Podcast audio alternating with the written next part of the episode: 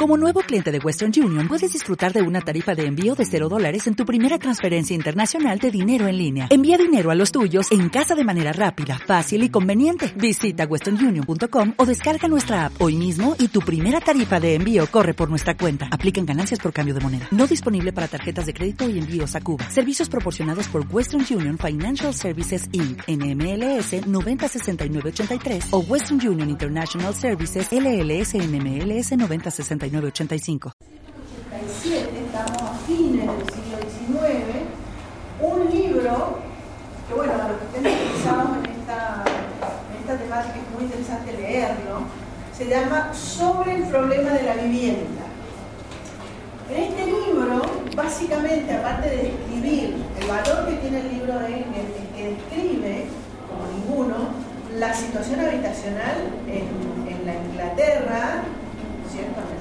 Europa en general, en el momento que se está industrializando, ya, hay un desarrollo pleno de la industrialización, y describe las, degradadas condiciones en que vivía la masa de trabajadores este, asalariados. Eh, y Engels reconoce, en, concomitancia con su pensamiento y su ideología, que el problema de la vivienda tiene un carácter estructural que no podemos pensar que se puede solucionar solo el problema de la vivienda. Si no solucionamos los problemas de fondo, las grandes inequidades que existen en una sociedad, no vamos a poder solucionar el problema de la vivienda. Entonces, el problema de la vivienda no podrá ser superado, dice, sino cuando todo el sistema social que la ha hecho nacer sea superado. Es decir, el problema de la vivienda refleja problemas de una inequidad estructural y social en fondo, que mientras no se resuelva, no tiene sentido, no vamos a poder llegar a, solucionar el problema eh, digamos, estas ideas, estoy, estoy fijando nada más que un germen, un principio, fueron tomados por numerosos pensadores en el siglo XX, entre ellos algunas corrientes neomarxistas, como es la encabezada por Emilio Pradilla, eh, estamos en la década de los 60 y los 70. Entonces, desde el neomarxismo se plantea el pensamiento crítico en torno al problema de la vivienda encabezado por este arquitecto, otro arquitecto, colombiano. Fíjense que no es casual esto de que seamos arquitectos, eh, los que están hablando de las problemáticas sociales. En realidad las ciencias sociales demoran mucho más en, tener un rol activo en el planteamiento de muchas problemáticas. Eh, y en realidad las voces que se hacían sentir todavía no eran las, de la ciencia social. Y voy a decir algo mucho más, este, no, no es grave, pero es relevante por lo menos. Aún hoy, hoy, la preocupación por el problema social y político de la vivienda está casi hegemónicamente en manos de los arquitectos. Eh, a ver, ¿por qué hago este comentario? Nosotros formamos parte hace ya varias décadas, formamos una red, se llama Red Latinoamericana de Cátedras de Vivienda, eh, se fundó acá en Mendoza en el año 1995, es decir, la red nuclea a profesores universitarios y a cátedras universitarias preocupadas con la temática de la vivienda. El 99% de los profesores y de los que forman parte de esa red son arquitectos. Eh, en general las únicas provenientes de la rama social es nuestra cátedra y alguna cátedra de trabajo social de Córdoba.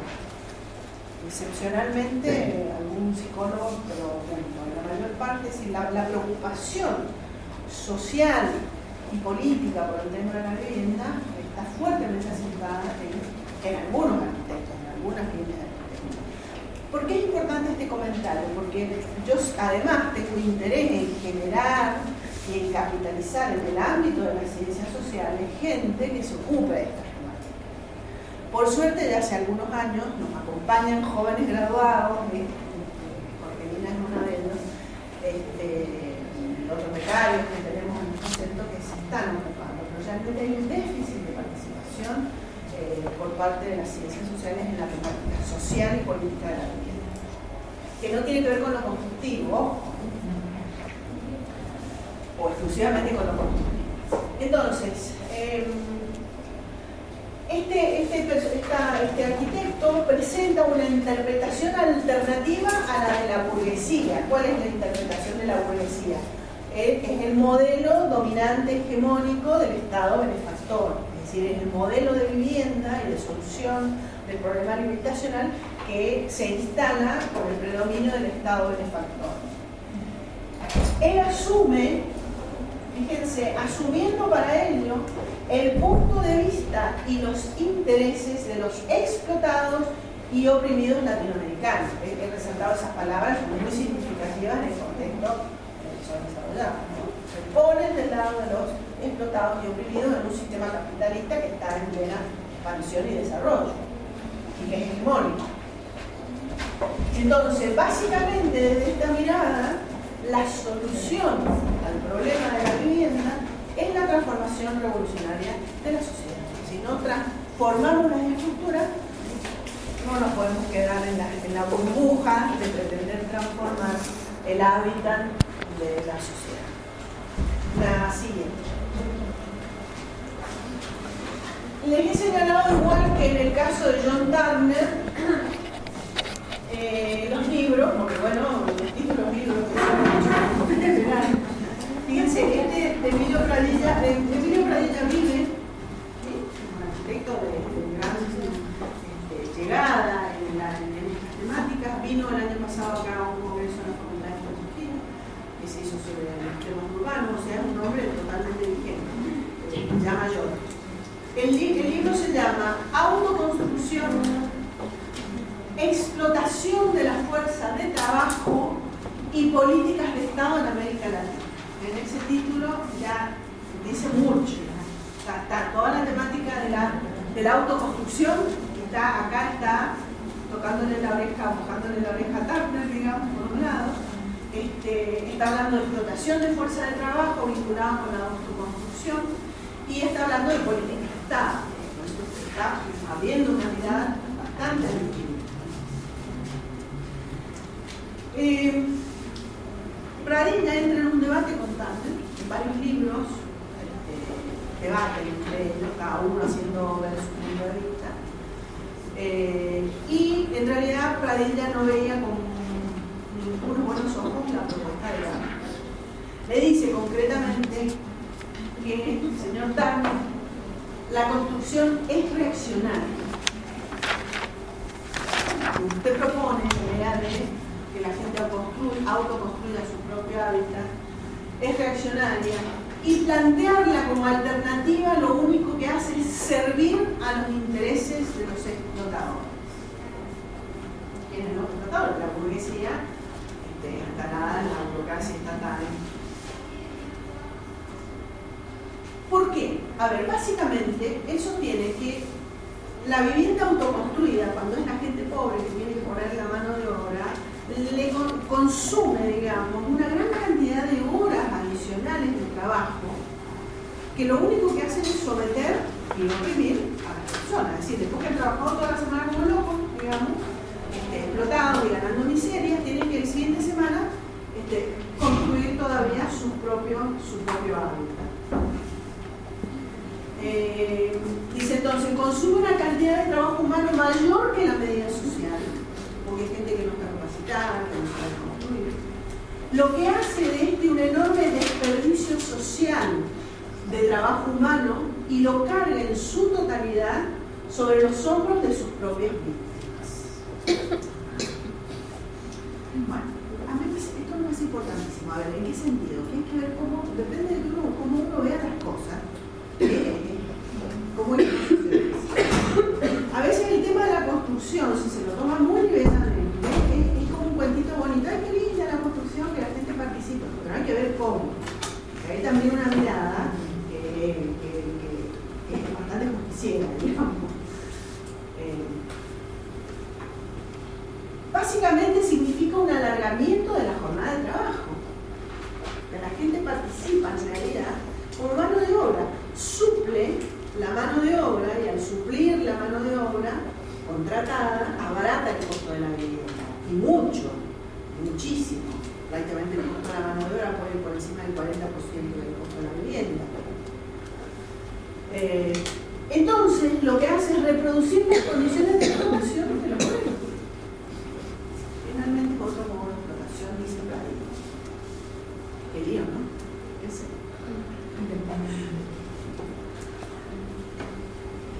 Es decir, eterniza las miserias de la clase obrera, pues objetivamente no puede conducir a la obtención de una vivienda que satisfaga las condiciones mínimas.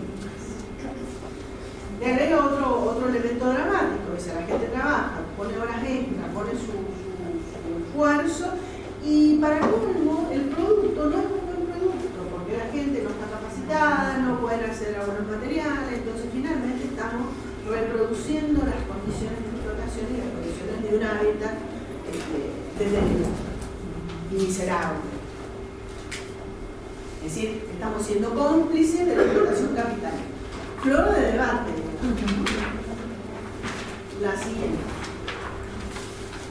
La siguiente. Entonces, preferimos formular el derecho de toda familia al usufructo de una vivienda adecuada a las necesidades sociales medias, pero esto supone la revolucionaria.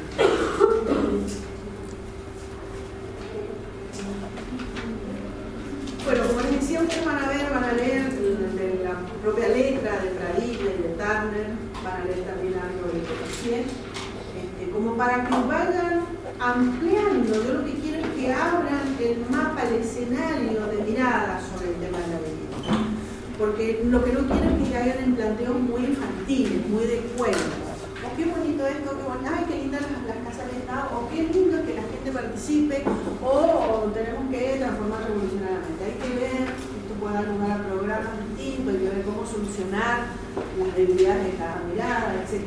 De hecho, han existido, por ejemplo, y existen programas de autoayuda y esfuerzo propio. Eh, usted tiene bibliografía sobre esta temática en especial. Entonces hay que ver cómo hacer para que el proceso participativo de la gente en la construcción de su hábitat sean verdaderos procesos de promoción social y no imposiciones, digamos, de arriba hacia abajo para que la gente ponga el lomo, por decirlo, y abarate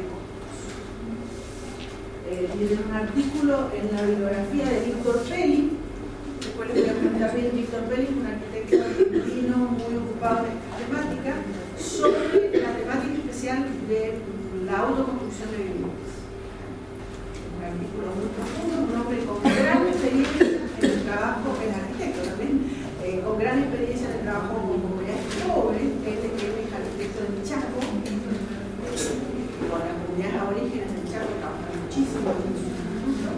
Y bueno, ha escrito un artículo que me pareció importante ponerlo en la bibliografía tiene una mirada superadora sobre la temática de la autoconstrucción. Bien. Vamos avanzando a lo largo del siglo XX, ustedes han visto que lo estamos recorriendo, empezamos la década de los 30, después hemos dado la década de los 60, los 70, y se acerca el fin de siglo. ustedes no habían nacido, no, si ya habían nacido. Para los que ustedes tienen un promedio de 25 años. 20.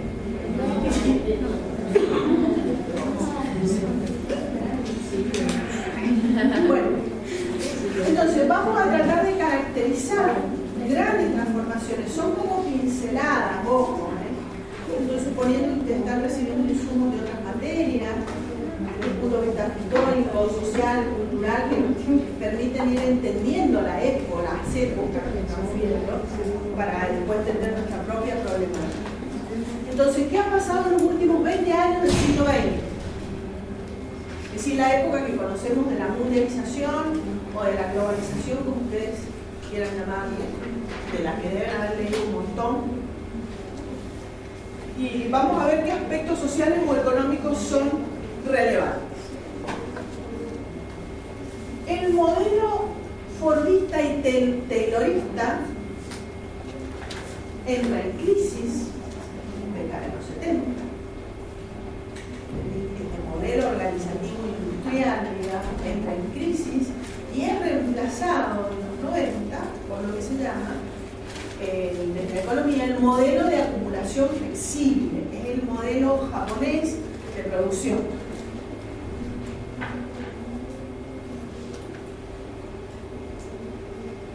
Eh, la idea es que la acumulación capitalista no viene de mano del eh, capital únicamente, de la inversión en capital, sino está muy fuertemente asentada en la inversión en conocimiento.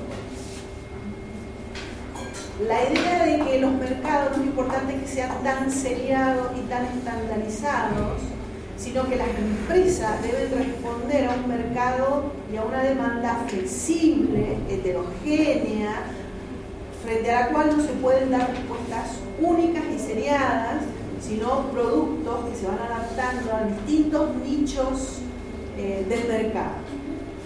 Les voy a dar un ejemplo, que seguramente lo van a entender, esto de la flexibilidad de la demanda, Ustedes van al supermercado, hace unas décadas atrás, encontraban, si encontraban, yogur natural, uno. ¿Sí? Hoy ustedes pónganse frente a una góndola de productos lácteos y vean la variedad de yogures para niños, para grandes, dietéticos, no dietéticos, más suaves, más duros. Es decir, es un mercado que tiene que adaptarse y producir con un proceso flexible, respondiendo a una demanda también dinámica. Eh, pero básicamente la idea es que es un modelo económico post-modista y que se lo conoce en la economía como modelo de acumulación se produce otro hecho importante, año 1989, que cambia y reestructura el esquema de relaciones entre países, la caída del muro de Berlín, cambia las relaciones Oriente y Occidente. Un hecho que pinta el fin de la década de modo muy marcado. Desde el punto de vista económico se produce el proceso de globalización de la economía y como consecuencia la globalización cultural, social, de relación, etc. Como les dije, el surgimiento y la de una economía donde el conocimiento es más importante que el capital económico. Para desarrollarse las industrias tienen que invertir en conocimiento, no quiere que maquinaria. El conocimiento se convierte en un factor de crecimiento importante.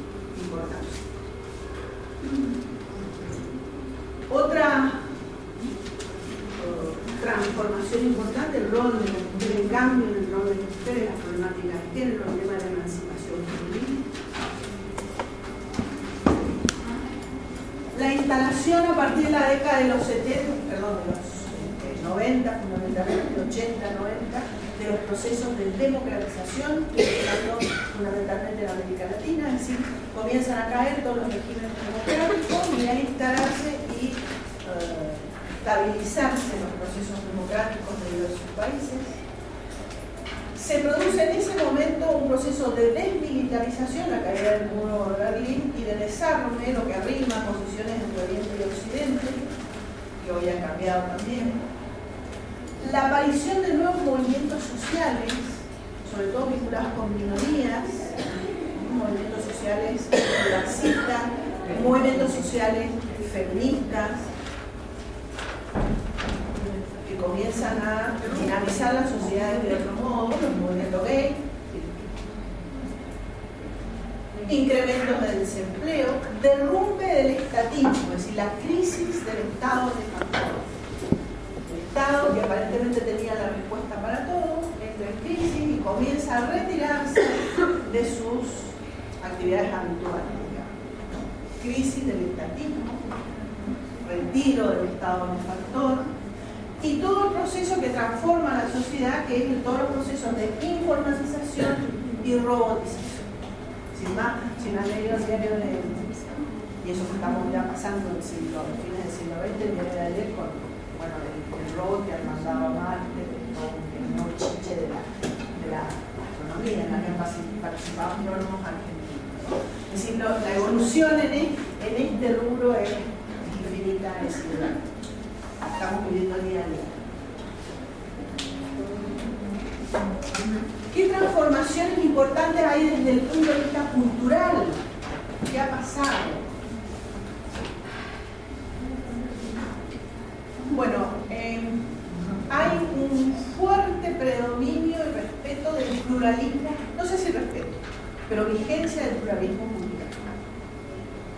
Distintas culturas, eh, todo el tema de migraciones, eh, culturas locales y regionales, muy importante.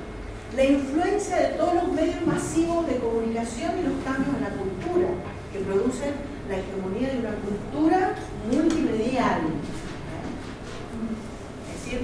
eh, el manejo de los medios masivos de comunicación como un componente importante de la cultura. Y un, elemento que a mí todavía no me ha llegado, pero que dice que llega, es la ampliación del tiempo libre. Pero es, es verdad, En términos generales, en términos masivos. Es decir, hoy la gente dispone, eh, por supuesto siempre en redes sociales, de algún tiempo libre de aprovechamiento de tiempo que en otras épocas no existía. ¿Qué hacen las vacaciones? Las vacaciones existido siempre, ahora estamos muy acostumbrados.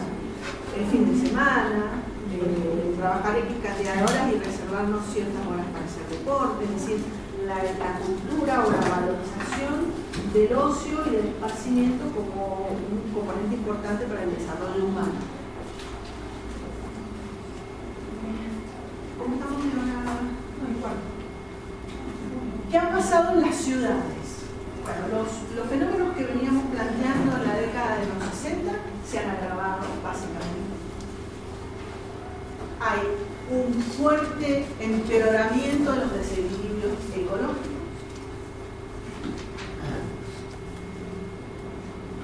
Y en forma concomitante se postulan, estamos en los 80, todas las teorías del desarrollo sustentable, esta problemática de degradación, las propuestas teóricas que se renuevan.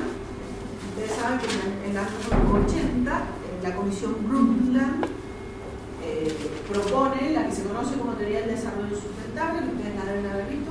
¿Sí? Sí. Eh, o sea, la idea de que hay que valorizar los recursos naturales y sostenerlos para las generaciones futuras, y los países deben actuar de ese modo y se agregan en todo el mundo, en las ciudades, los problemas vinculados con la violencia falta de seguridad. Todo esto tiene que ver, por supuesto, en el hábitat, todos los temas, de un modo ¿Cómo han cambiado la visión sobre el hombre, es decir, la mirada antropológica sobre el hombre? para pintarles, digamos, los cambios antropológicos son en realidad los títulos de tres libros, algunos de los cuales ustedes pueden haber leído en la segunda materia, eh, que son libros o filosóficos o antropológicos que describen al hombre postmoderno, básicamente. Eh, el primero se llama El hombre light, no sé si lo han leído. Eh, bueno, de este libro bestseller escrito por un, eh, no sé, psicólogo o psiquiatra español, Enrique Rojas, eh, que se difundió muchísimo, y pinta al hombre de la época de la postmodernidad como el hombre light. El, término light es extraído de, de los productos light, ¿no? un hombre superficial, carente de valores, frívolo, consumista, nihilista, etcétera, etcétera. Es un libro interesante. Por ahí la gente que está en estos temas no recomiendan la lectura de Miguel Roja, no lo ven lo suficientemente pero a mí me parece que pinta muy bien algunos grupos y sectores sociales por. Eh, es, más, estuvo en Miguel Roja, creo, creo que estaba en Argentina ahora hace un mes porque leí un artículo sobre él en el diario. El otro libro que probablemente lo han leído o lo van a leer cuando vean epistemología que se llama La Era del Vacío, del Bobesky, que también lo que tenemos que los problemas de la modernidad, de la posmodernidad, eh, y fíjense, la, califica como la era del vacío, el vacío existencial, prácticamente caracteriza esta última época eh, con el predominio de un en las personas de un individualismo narcisista, individualista, eh, nihilista, etc. Y en otro libro, muy difundido, de, un teórico de la política, eh, se llama eh, Homo Informático, no, perdón, Homoides, o Homo Informático. No me acuerdo cuál es el título, del libro, creo que es Homo Informático de Sartori, que es un politólogo de gran renombre de la ciencia política. Eh, en este libro lo, lo, que se, destaca Sartori es la influencia que han tenido en los últimos años los medios masivos de comunicación. Eh, en general, internet, televisión, radio, etc. Eh, cómo ha condicionado la condición del hombre en sí. Sobre todo destaca la influencia de la televisión. Por eso habla del homo ideas el hombre que condiciona su comportamiento a partir de lo que ve en, la televisión. Y su análisis político, entre otras cosas, destaca, por ejemplo, la influencia en la televisión en las decisiones etc. Entonces, me parece que estos tres, ah, estos tres libros pintan muy bien a este hombre, a la concepción antropológica vigente en la última parte del siglo XX. La siguiente.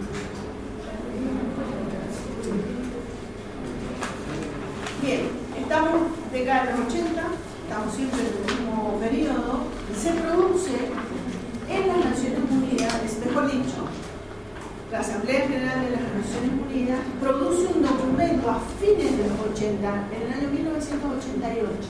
En el 89 cae el muro de Berlín. Ese documento de las Naciones Unidas se llama Estrategia Mundial de la Vivienda hasta el año 2000. Bueno, este, este es, un, documento señero. Prácticamente las Naciones Unidas están sentando las bases de una nueva concepción de la vivienda en el contexto de un Estado benefactor que está en crisis y de una economía que se está liberalizando.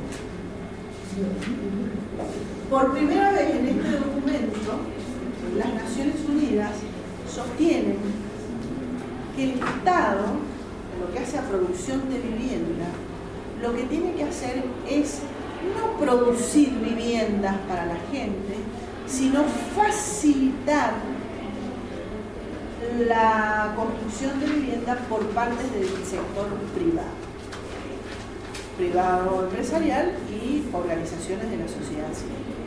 Ahí se utiliza una palabrita la de facilitar, que después cambia la mirada. Por eso nosotros vamos a entrar ahora en lo que se conoce como enfoque facilitador eh, que es coetáneo al proceso de mundialización y a la liberalización de la economía. Es decir, el Estado se está retirando de su responsabilidad de construir vivienda y lo que se pretende, el mensaje que se pretende transmitir es que el Estado lo que debe hacer es estimular al mercado para que el mercado produzca viviendas para la gente. El mercado va a ser, y la sociedad civil, los mejores asignadores de la vida cual, si ustedes entienden lo que les estoy diciendo, implica una mirada totalmente distinta. Hasta ahora el Estado era el proveedor, construía viviendas, licitaba y de repente dice, no, el Estado se retira, ya no es más proveedor y ahora la provisión de vivienda tiene que quedar en manos del mercado. Entonces, en este documento está el germen de lo que vamos a llamar enfoque facilitador. Con esto terminamos no van a quedar de campo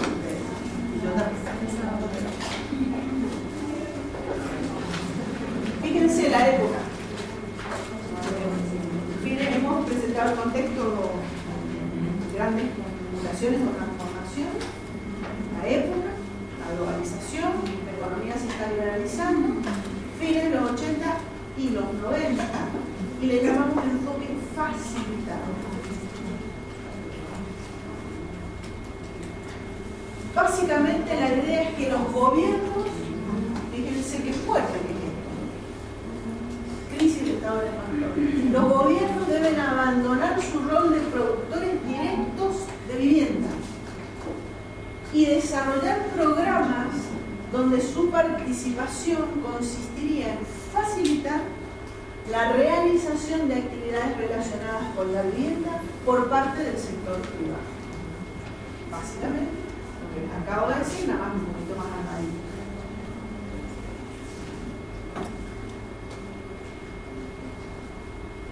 Entonces, ¿qué rol les quedaba reservado al Estado en materia de vivienda? El Estado lo que tiene que hacer es establecer los marcos legislativos, institucionales y financieros que permitan la contribución óptima de todos los sectores. El marco institucional es rol del Estado, pero la producción tiene que quedar en manos del sector privado.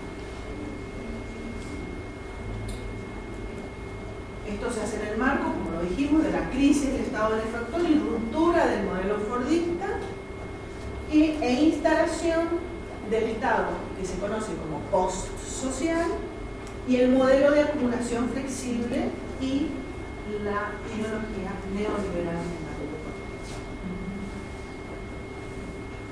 No sé si es verdad, pero tengo la impresión que con esto cerramos, por lo menos, una idea, la primera del enfoque facilitador, que la vamos a a los padres, el martes de la semana. Eh, bueno, buenas tardes y buenas semanas.